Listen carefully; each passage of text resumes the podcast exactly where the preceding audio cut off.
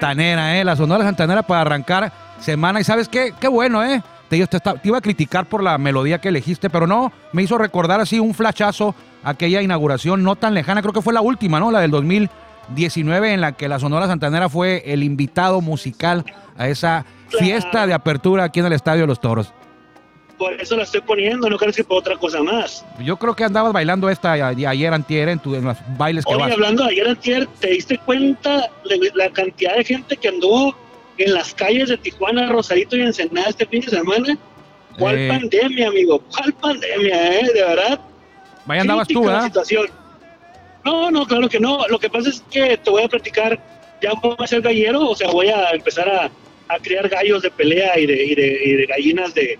Eh, luego hablamos porque un, terminar un cuñado, un cuñado hace eso, un concuño hace eso, ¿eh? Ah, bueno, porque estoy comprando unas rejas que le llaman rascadores para un gallo y una gallina que tengo en mi rancho en Rosarito y por eso sabía que estaba muy repleto de, de carros, ¿no? El fin de semana. Pero bueno, esto no es de gallos ni es de, de tráfico de garitas, entonces... Y ni ¿De musical. vamos a hablar de hoy, vamos a este hablar, termi- de vamos terminando de lunes. los estadios, Juan, y vamos a hablar también de los novatos del año, porque tengo una trivia. No te la voy a hacer como trivia, te voy a dar el dato para que cuando vayas a una fiesta eh, te veas bien haciendo estas preguntas ahí con tus amigos, eh, con los que acostumbras reunirte, el grupo electivo con el que te reúnes. Entonces, te voy a pasar esos datos. Eh, esto es Círculo de Espera Radio. Estamos transmitiendo hoy 22, lunes, perdón, 22 de marzo del 2021 desde la soleada Tijuana, Baja California, a través de la frecuencia, la legendaria 1550, amplitud modulada. ¿Por qué? Porque por aquí nos escuchamos más fuerte y llegamos más lejos también. Si usted lo prefiere, nos puede escuchar a través de nuestro podcast en Spotify, Círculo de Espera Radio. ¿Y qué te parece si nos vamos con la mejor voz de un estadio de béisbol en México? Me refiero a Jorge Niebla, el Caifán, para la introducción de este espacio que es traído a ustedes por Tecate. Bienvenidos.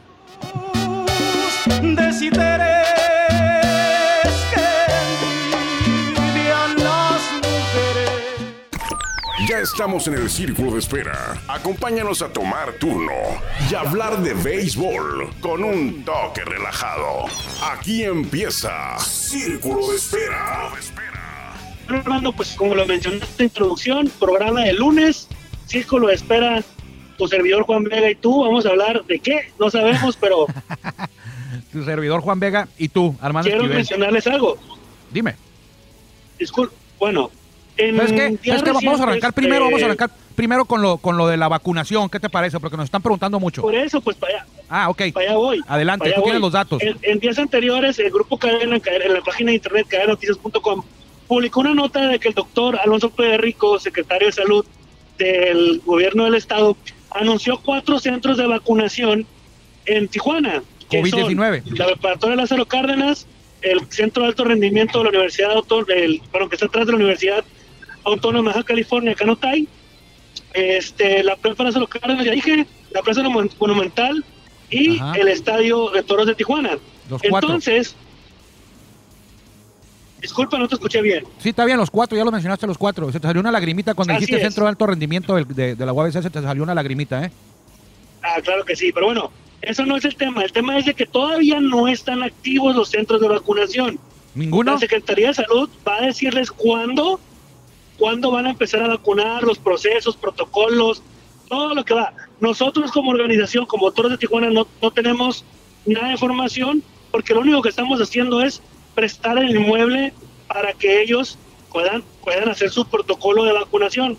Pero porque ya nos están preguntando mucha gente, nos está preguntando cuándo, nos están diciendo a qué horas, nosotros no sabemos. Lo Ujú. único que sabemos es que vamos a prestar el inmueble cuando ellos quieran, ellos digan, va a estar listo el inmueble para que lo puedan utilizar, para que todos los radioescuchas que están, eh, que, que siguen este programa puedan informarle a sus amigos que pues están este, este tema, ¿no? No sabemos cuándo va a ser, dijeron que esta semana, pero no sabemos si es jueves, viernes, sábado, domingo o hasta la siguiente, no sabemos muy bien, pero de que es, de que es oficial que el Estadio los Toros va a centro de vacunación, sí va a ser, ¿ok?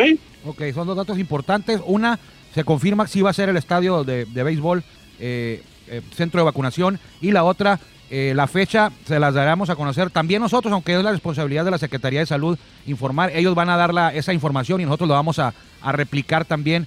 porque sí, aparte de lo que tú dices que han preguntado, han venido, ha venido gente presencial, vienen en carro, vienen a pie y preguntan y pues sí va a ser aquí, pero todavía no, no tenemos la fecha, ni los horarios, ni, ni la logística, si va a ser por, por orden alfabético, cómo va a funcionar, si en carro o a pie. Todo eso se dará a conocer en los próximos días y el encargado es, la encargada es la Secretaría de Salud. Pero buena noticia que aquí eh, me, gusta la idea que todos contribuyan, eh, que el estadio se pueda aprovechar para este tema tan importante, histórico, ¿no? Que es la, la vacunación, la vacuna contra el COVID-19. Entonces, amigos, nos daba mucho gusto recibirlos aquí. Eh, ya les daremos a conocer las fechas y cómo va a funcionar todo esto, pero, pero ahí queda esta gran noticia que ya llegó la vacuna a Tijuana y que todo de Tijuana va, va, va a colaborar, vamos a decirlo así, en este gran esfuerzo por la salud de México, de Tijuana, de Tijuana, de Baja California, México y el mundo. Así es, hermano. Entonces, nada más estar atentos a los anuncios, avisos, notas, boletines o todo lo que vaya a hacer la Secretaría de Salud.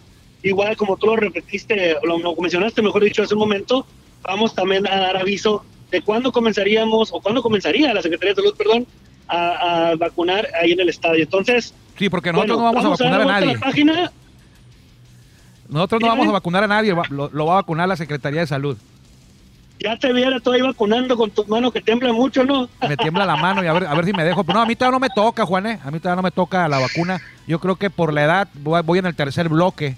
48 años, eh, van aquí los de los adultos mayores, y luego van a venir los de 50 en meses, un mes después o dos meses, no sé yo, pero y luego seguiríamos, seguiríamos nosotros. Ojalá que esto eh, pinta muy bien, ojalá que todo esto vaya mermando, todo el tema de la pandemia, porque ya la temporada de toros está ahí a la vuelta de la esquina, aunque todavía faltan dos mesecitos, pero ya, ya está muy cercano ese 21, que es la fecha para que los toros arranquen temporada, lo van a hacer contra Tecolotes de los dos Laredos, que siempre sí van a ser de los dos Laredos, y van a jugar de gira en el parque La Junta, ya lo hemos dicho varias veces, pero si usted nos escucha por primera vez, todo de Tijuana abre temporada el 21, porque también me lo preguntan, Juanes, a veces en la calle eh, se acerca, oye, ¿cuándo arrancan los toros? Eh, y a veces, a veces uno cree que, porque lo hemos dicho aquí muchas veces, en la radio, en la tele, en las redes, que ya todos saben, no, hay gente que todavía se acerca y me dice, oye, los toros, ¿qué onda con la temporada? ¿Cuándo arrancan? ¿Va a haber temporada? ¿Se va a poder jugar con gente? Entonces, el 21 de, de mayo arranca en gira y sería 21, 22, 23. El 25 arrancaría en Tijuana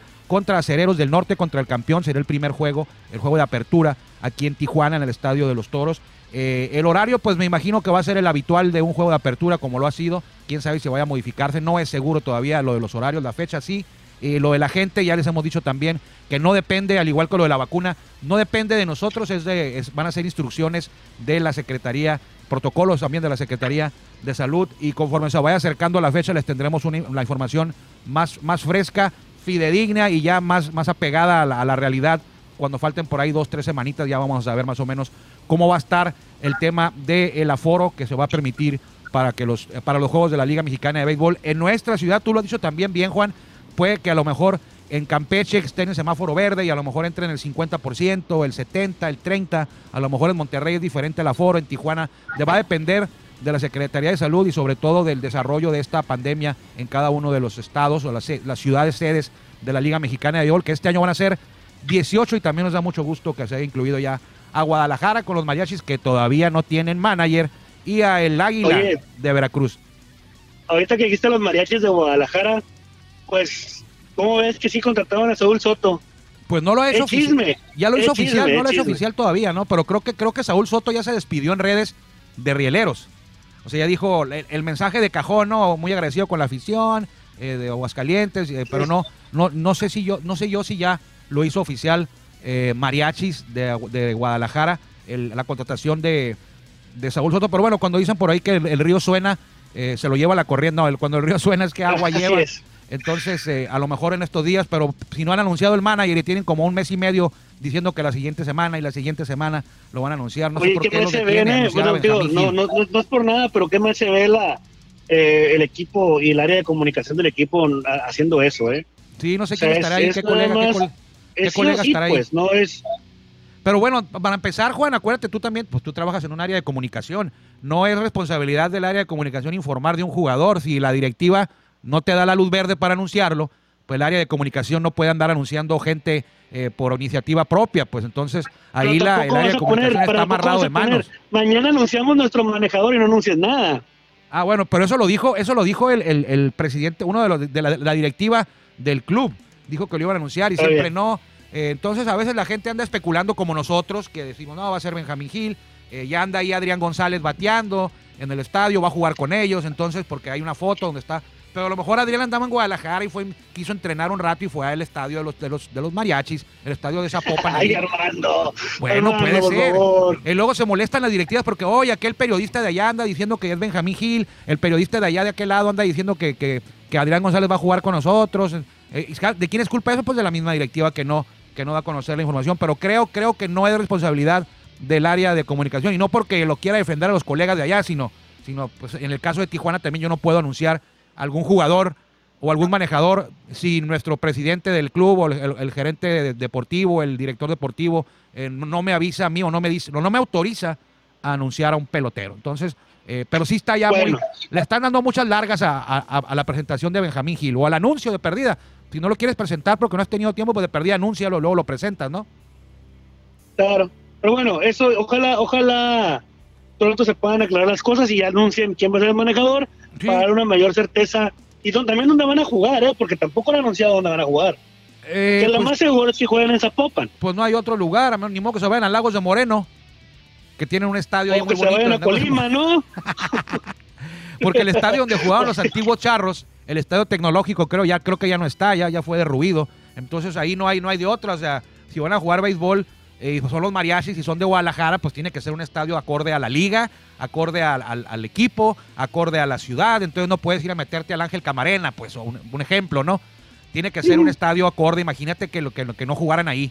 Entonces, claro que van a jugar ahí. El tema que él juega, en el que, el que hoy escuchamos todos, aquella ocasión que dijeron que el presidente Andrés Manuel ahí en rueda de prensa, Andrés Manuel López Obrador, anunció que llegaban los mariachis y, y luego luego brincó el alcalde de Zapopan y dijo aquí no juegan. Pues eso es hasta cierto punto normal. El alcalde debe haber dicho, bueno, a mí no me dijeron nada y están anunciando que va a haber equipo aquí en mi esta- en el estadio que está en mi municipio donde yo soy el alcalde, pues a mí no me han anunciado nada, aquí no juega nadie. Y ya después ahí han de haber ido a darle una palmadita en la espalda, ahí le hablaron bonito y véngase para acá y va a salir usted también aquí y ya cambia todo. Pero yo creo que hasta yo lo hubiera hecho, Juaneo, tú también.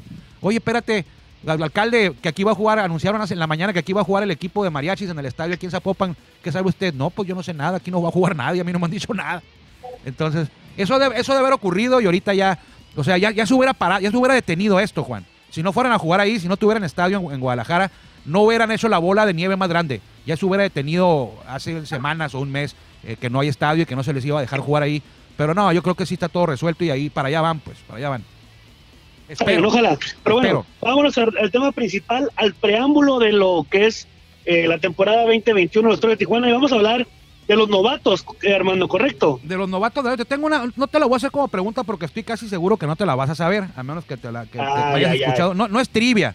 Estaba revisando, Juan, yo la, la lista de novatos del año porque eh, el otro voy a decir por qué ahorita, pero te voy a hacer la.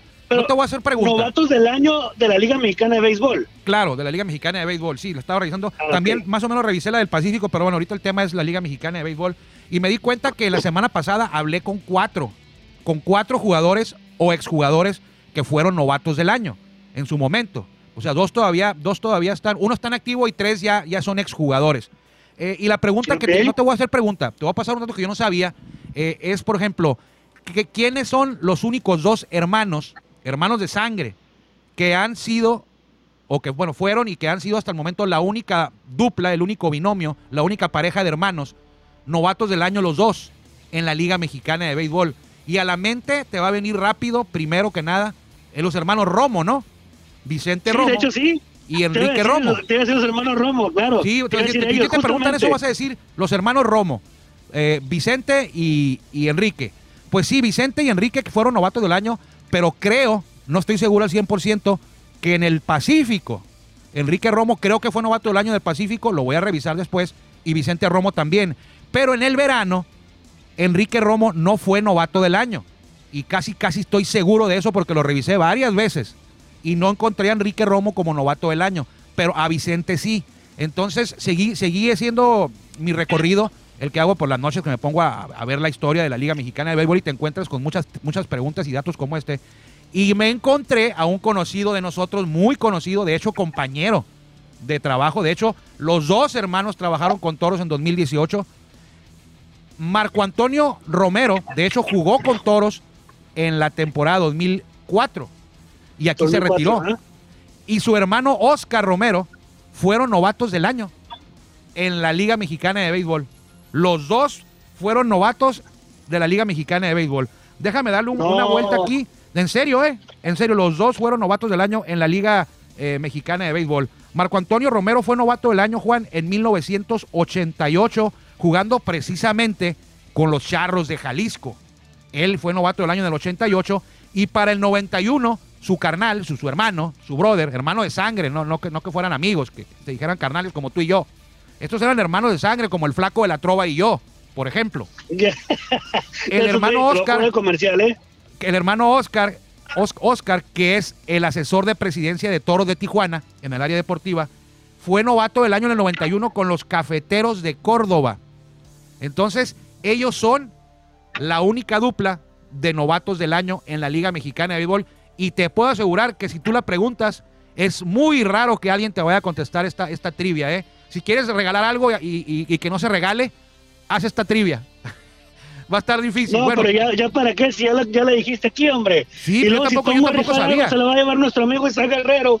se la va a llevar Isaac Guerrero, ¿verdad? Porque él sí presta atención Sí, claro. a, a la, a la no, porque, información. porque es tu compa y le, y le da las respuestas. No, hombre, no, hombre. Él se ganó una pelota de Omar Vizquel y preguntamos que algo de Walter Silva, ¿no? Sí, sí, ¿El qué sí, sí, equipo, sí. Qué, qué jugador de Toro de Tijuana había jugado con Freseros de San Quintín? Algo así preguntamos en la Liga Norte de México. No, ¿en qué equipo había jugado Walter Silva en la Liga Norte de México? En la temporada Y fue la- 2015 por ahí. Sí. Y dijo Freseros de San. Quintín. Y tú habías dicho Marineros de Ensenada.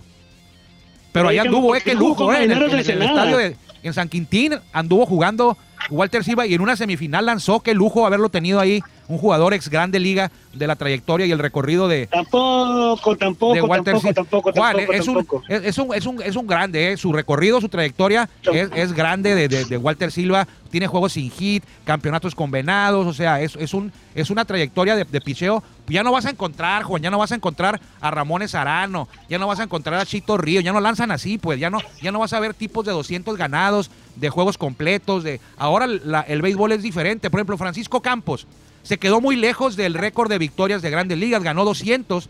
El récord es de Ramón Arano, anda por 300. Entonces, ya no va a haber tipos que ganen 200. ¿eh? Va a ser muy complicado. De hecho, Walter sigue activo y es ahorita es el, el, el pitcher activo con más victorias en la Liga Mexicana de Béisbol de los activos y anda por ahí de 100. Entonces, ya ha cambiado el béisbol, a muchos les gusta, a otros no tanto, como tú comprenderás, pero es la nueva realidad, no de la pandemia, sino del, del deporte, el tema sabermétrico, ya los abridores van, van cinco entradas, van seis, uno que otro que vemos ahí, que tienen mucha, mucha durabilidad, que se avientan ocho entradas, rarísimos, son, son, eh, son- están en peligro de extinción los que lanzan juegos completos. Manny Barrera también se ha aventado juegos Sí, completos. Manny Barrera sí, pero, pero, pero son pitchers económicos. O sea, tú, tú, no es que el manejador te diga, eh, Juan, tú vas a lanzar seis entradas y ya estuvo. Es más que nada el conteo de lanzamientos. Si tú tienes 100 lanzamientos y llevas cuatro entradas, a lo mejor para la quinta ya no sales. Ahora, en nuestro pues no. béisbol. No, pues pero si tú llevas 100 lanzamientos y estás en la séptima entrada, octava, a lo mejor te dejan la octava o te dejan la novena. Depende de cómo esté el juego y cómo estés tú. Si tú por lo regular te avientas 120 lanzamientos, 100, te los, te los, te los pueden dejar. Pero también es muy importante tomar en cuenta que ahora hay un tipo en, el, en cada dugout que es, un coach de picheo y que tiene mucho como prioridad la administración de brazos. Saber qué tanta carga puede darte a ti, Juan Vega, a Manny Barreda, a Alejandro Campos, a Juan Villares, a Guillermo Zulbarán, cuánta carga le va a dar a tu brazo, porque te va a necesitar que vayas y lances en playoff.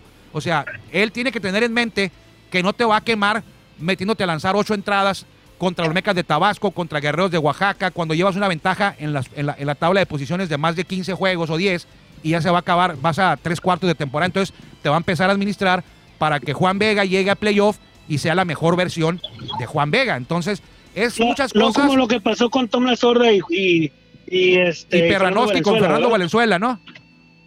Así es. Pero bueno, ahí, ahí todavía no, eran, no el ellos. O brazo sea, no era, no tú. era Perranowski ni, ni, ni Tom La Sorda, que en paz descansen. Los dos se fueron muy, se fueron de, de este mundo en fechas muy pegadas. O sea, en un lapso como de un año o dos se murió Perranowski y luego murió. Murió no voy a estarme equivocando. Ya ves que había matado yo a, a Mike Brito hace dos Ah, días, o- hace dos semanas, digo. Y no era él, era Ali- Uscanga, era el que había, el que había, en paz descanse, Uscanga era el que había fallecido y lo había firmado Mike Brito aquí de México para, para llevárselo a organizaciones de, de. Venía, bueno, creo que venía a, a ver a Uscanga, Mike Brito, y fue cuando descubrió a Valenzuela. Se llevó Sí, a claro. Valenzuela. Entonces no sé cómo nos desviamos y llegamos hasta aquí, pero ahí está el tema de... de- de cómo- Estábamos hablando de novatos del año, pues, y entonces Ah. empezamos a, a- a recordar que, que, que Walter Silva y empezaste a decir que Walter Silva es una eminencia al lanzar y que ya después nos fuimos con los con los brazos y todo les Ah, bueno, y empezamos pues, y el que había- global. que había visto, que había platicado con cuatro novatos del año. La semana pasada platiqué con cuatro que fueron novatos del año en la Liga Mexicana de Béisbol. Uno de ellos fue Oscar Romero. Ya te lo dije aquí. Otro, Sí. y creo que lo dije por ahí por encimita, o no sé si lo dije o no la semana pasada, fue Raúl Páez. No sé si te acuerdas tú de Raúl Páez, yo sé que no, entonces te voy a seguir hablando. Sí, jugó con toros, jugó con toros en el Jugó con 2016, Toros. si no me lo recuerdo. Sí, jugó con Toros en el 2004, fue uno de los de los primeros tijuanenses en jugar con los Toros de Tijuana en el 2004. Eh, Fue, ahí te va, mira, a ver si me acuerdo. Fue Raúl Páez de los tijuanenses, César Martínez, que era el lanzador, Sabino Loaiza, hermano mayor de Esteban, eh, Benji Gil y Edgar Escobedo, que ya estuvo aquí con nosotros hace por el año pasado, estuvo Edgar Escobedo aquí en este espacio también. Ellos fueron los cinco Oye, espérame, cinco- el, el, el lanzador también, este, ay, se me fue el nombre, Eduardo, el que le, el que tiene un taller, ¿cómo se llama? Ese no es lanzador, ¿eh? No, no, no, no era lanzador, ¿qué era? El Tintán, Eduardo Jiménez. Eduardo Jiménez, ¿qué Pero era? él no Era jugó con bateador, toros, ¿Jugó Juan. con Potros o jugó con toros? Jugó con Potros. Con Potros, Jugó ahí con está, Potros de. no sí jugó en. Tijuana, pues, pero No era jugó, con, lanzador. jugó con Potros, tiene un taller mecánico, ¿no? Ahora. Eh, acaba es, de ser, sí, sí, sí. acaba de ser ingresado en la última entronización al Salón de la Fama, fue elegido y va, va a ser ingresado en la siguiente ceremonia de, de- de inducción ahí en el Parque Fundidora de Monterrey, al que me estás amenazando que no me vas a dejar ir, pero no sé cómo le voy a hacer, pero voy a ir. Entonces, Hasta que te vacunes. hasta que me vacune. Bueno, ya me vacunaste tú muchos, muchos años, entonces. todo para allá, nada Bueno, para acá. oye, Entonces- hablando, hablando del Salón de la Fama, fíjate que voy llegando ahorita en este preciso momento, eh, por si se han dado cuenta, no estoy en, en- en estudio el día de hoy, porque vengo aquí al Salón de la Fama del Deporte de de Tijuana. Tijuana. Ju- Aquí justamente en, el, en la Torre Agua Caliente, a hacer un recorrido de o una visita para ver cómo está el salón, si hay algo que nos, que nos pueda ayudar de, este, para poder dejar marcar la historia de toros de Tijuana dentro del Salón de la Fama. Y voy a ver si puedo entrevistar rápidamente al, al, al, al presidente actual del, del Salón de la Fama, eh, el señor Mesa, César Mesa, y a ver qué le puedo decir, a ver qué, qué me puede informar en relación a la historia del béisbol de Tijuana. ¿Qué te parece, mi querido Armando Esquivel? ¿Para cuándo lo vas a hacer eso? No, ahorita mismo voy llegando Pues la Fama, porque te- nos, nos quedan como ocho minutos, ¿eh? No, ya sé, digo, ya, ya después, o sea, ya lo vamos a sacar el día de Ah, pasado está mañana. bien. Lo vas, a, lo vas a agendar Ajá. para, para hablarle mañana o pasado, en la, en la semana, hablar con él. Claro, no, yo lo voy a entrevistar ahorita, le voy a hacer preguntas para que veas. Ahorita. Todavía traigo para hacer, entre- todavía traigo para hacer entrevistas para que veas. Bueno, pues déjame, en lo que llegas te voy a decir que hablé con él, hablé con, con Raúl Páez, hablé con Oscar Romero, que es asesor de presidencia, hablé con Isaac Rodríguez, que viene a di- diario casi a entrenar aquí a- al estadio, y también con Joel El Chino Pérez, él fue novato del año, el único que ha tenido Durango en la Liga Mexicana de Béisbol en el 78, y mañana eh, te vamos a dar el día libre porque vamos a tenerlo aquí con nosotros en Círculo de Espera a Joel El Chino Pérez, novato del año, Liga Mexicana de Béisbol en el 78. Un pelotero que vio cortada su carrera muy pronto, apenas llevaba tres años jugando, muy joven, y él fue de los que eh, ingresaron a ese movimiento anavista de la nave que cortó con la carrera de, de, pues una, una camada completa casi de peloteros que decidieron eh, unirse a este, a este movimiento en 1980. Fíjate, él fue novato del año en el 79 y en el, en el 78, perdón, y en 1979 el novato del año fue Fernando Valenzuela con los Charros de Jalisco, creo Mira, un año después. Ha habido varios muy conocidos, ¿eh? Eh, y me voy a dar a la tarea, Juan, de buscar a los que no son tan conocidos. Por ejemplo, está el Roques Valdés, Antonio Zuna, eh, ¿quién más? Est- Est- Esteban Loaiza, no, Ismael Valdés, el- el Osuna. Ha habido muchos novatos, el Chito Ríos, Matías Carrillo, muchos novatos del año que todavía, eh, que hicieron gran carrera, pero hubo otros que no tanto, ¿eh? Por ejemplo, cuando Raúl Páez fue novato del año, compartió la nominación con Bernardo Calvo, un lanzador de pirata, que nacido en Oaxaca, pero que lanzaba con Piratas de Campeche en el 95, ganó Raúl Páez el novato del año, y ese año lanzó un juego sin hit y tuvo una carrera, pues regular, también Raúl Páez tuvo una carrera regular, no fue nada extraordinaria, fue larga la carrera de Páez, porque debutó en el 95 y todavía jugó hasta por ahí del 2004 con Toros y todavía anduvo 2005 y 2006 jugando este Raúl Páez, que tuvo, tuvo sus, su careo, su, perdón, no su careo, su cam- cameo en Estados Unidos, anduvo ahí en las organizaciones de piratas de Pittsburgh. Raúl Páez me dijo que la próxima semana, o sea, esta, yo hablé con él la semana pasada, que esta es probable que nos encontremos a través de, de- de, no sé si de Skype, Zoom o, o- o por la línea telefónica para platicar de aquella temporada, sobre todo de aquella temporada del 2004 cuando los toros llegaron a Tijuana. Y estamos No, aquí al pues, buena- pendiente Qué buena, qué buena anécdota y qué buena, qué buena experiencia, ¿eh? con tu entrevista, esperando aquí la entrevista. No, no, pues tú dale, yo que me voy a quedar porque ya, ya me tengo que bajar del vehículo y pues No, ya no vas a dejar, llegar. amigos. no vas a llegar. Quedan cuatro minutos, ya no vas a llegar. Este, luego se molestan los pájaros picantes, eh, por cierto. Novato Ah, del año. Valenzuela, te decía que en el 79 y en el 80 no hubo designación, Juan, de novato del año, eh, por el tema ya mencionado de la, de la nave. Pero en el 81 precisamente ganó Matías Carrillo, ganó el reconocimiento de novato de la... No, perdón, en el 81 lo ganó Teodoro Higuera con los indios de Ciudad Juárez y en el 82 lo ganó Matías Carrillo que jugó en, en, en- en de Poza Rica y en Tigres, Matías, y lo compartió, lo compartió con eh, Nelson Matus, este lanzador eh, que nació en Oaxaca, que ya te comentaba, pero lo ganó con Broncos, jugaba con Broncos de Reynosa en ese 1982. Para el 83, Jesús Antonio Barrera de Tecolotes y Ramón Serna de Ciudad Juárez fueron los ganadores, los novatos del año. Y en el 84 se designó a Jesús Chito Ríos de Tigres Capitalinos y Carlos de los Santos de Cafeteros de Córdoba. Habrá que ver qué fue de este Carlos de los Santos, que no, no lo tengo así a tope de cabeza la información de él. Mientras que al año siguiente el ganador, me refiero a 1985, fue Pablo Machira de Tamaulipas y Florentino Vázquez eh, de Monclova lo compartieron. También en el 86 lo compartieron Eduardo Torres de Zaraperos de Saltillo y el lanzador Lorenzo Retes, que representaba a los Tigres Capitalinos. Este lanzador Lo- Lorenzo Retes, tengo mis dudas si es de Tijuana, lo que sí estoy seguro que aquí vive y desde hace mucho. De hecho, desde que jugaba, aquí andaba en Tijuana. Es una familia beisbolera porque yo conozco muy de cerca a Arturo Retes, que es más de mi modelo, más de mi edad. Eh, Lorenzo es más grande. Eh, pero he visto a Lorenzo que anda en las ligas de veteranos. No sé si jugando o va para allá, pero yo creo que jugando. Entonces es muy probable que sea de Tijuana. Y si no es de Tijuana, Lorenzo, eh, desde chico o desde joven, ha residido aquí en esta ciudad y jugó con Tigres y fue el novato del año. Eh, también en el 80, y- bueno, ya, ya llegamos al 96, en el 87 el novato del año fue Miguel Ángel Valencia y para 1988 Marco Antonio Romero, que ya hablábamos de eso, Juan, y Andrés Cruz de Leones de Yucatán. En el 89 lo ganó Germán Leiva de Acereros del Norte, habrá que ver dónde quedó Germán Leiva. Y en el 90 hubo dos ganadores, un conocido, muy conocido de la afición beisbolera, y que hizo carrera exitosa, representó a México. Eh, me refiero a David Sinowi de Bravos de León, que fue el novato del año en 1990. Lo dirigía el Paquín Estrada ahí en León. Y también lo compartió, ya lo decía, con Lázaro Tiquet. Eh, los hermanos Romero, porque en el 91 lo ganó eh, Oscar Romero con los Cafeteros de Córdoba. En el 92, Antonio El Cañón Osuna. En el 93 de Tigres. En el 93 también de Tigres, Ismael El Rocket Valdés. En el 94, Fernando El Jiman Rodríguez de Unión Laguna y Elmer de Sens, que tuvo una larga carrera en grandes ligas. Para el 94 fue Raúl, 95, perdón, Raúl Páez, que decíamos, y Bernardo Cuervo.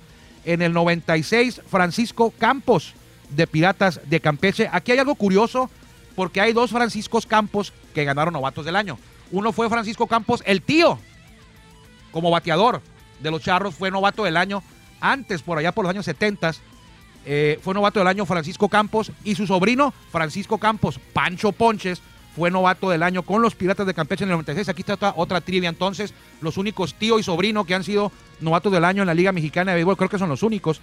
Y los dos de nombre Francisco Campos. Erubiel Durazo de Sultanes ganó el novato del año en el 97. Y los tres años siguientes eh, lo ganaron los Tigres, es decir, 98, 99 y 2000. eh, Luis Mauricio Suárez, Luis el, el amigo del Hit, jugó con Toros, campeón en el 2000. Ah, no, no es cierto, no fue campeón. Él jugó en el 2015 y poquito 2016. Y Luis Carlos García y Pablo Or- 99 y Pablo Ortega en el 2000. Pablo Ortega que va a debutar eh, como manejador este año, igual que Francisco, que Francisco Campos. Vámonos, que ya nos vieron, Juan. Yo sé que ya te fuiste, se te acabó el saldo en tu celular. Gracias por habernos acompañado como siempre, siempre. eh, le agradecemos que nos permita acompañarlos en este espacio que llamamos Círculo de Espera. Mañana tenemos entrevista con Joel El Chino Pérez, novato del año de 1978 de la Liga Mexicana de Béisbol. Que le vaya bien. Gracias por acompañarnos en el Círculo de Espera. Nos escuchamos próximamente. Círculo Espera.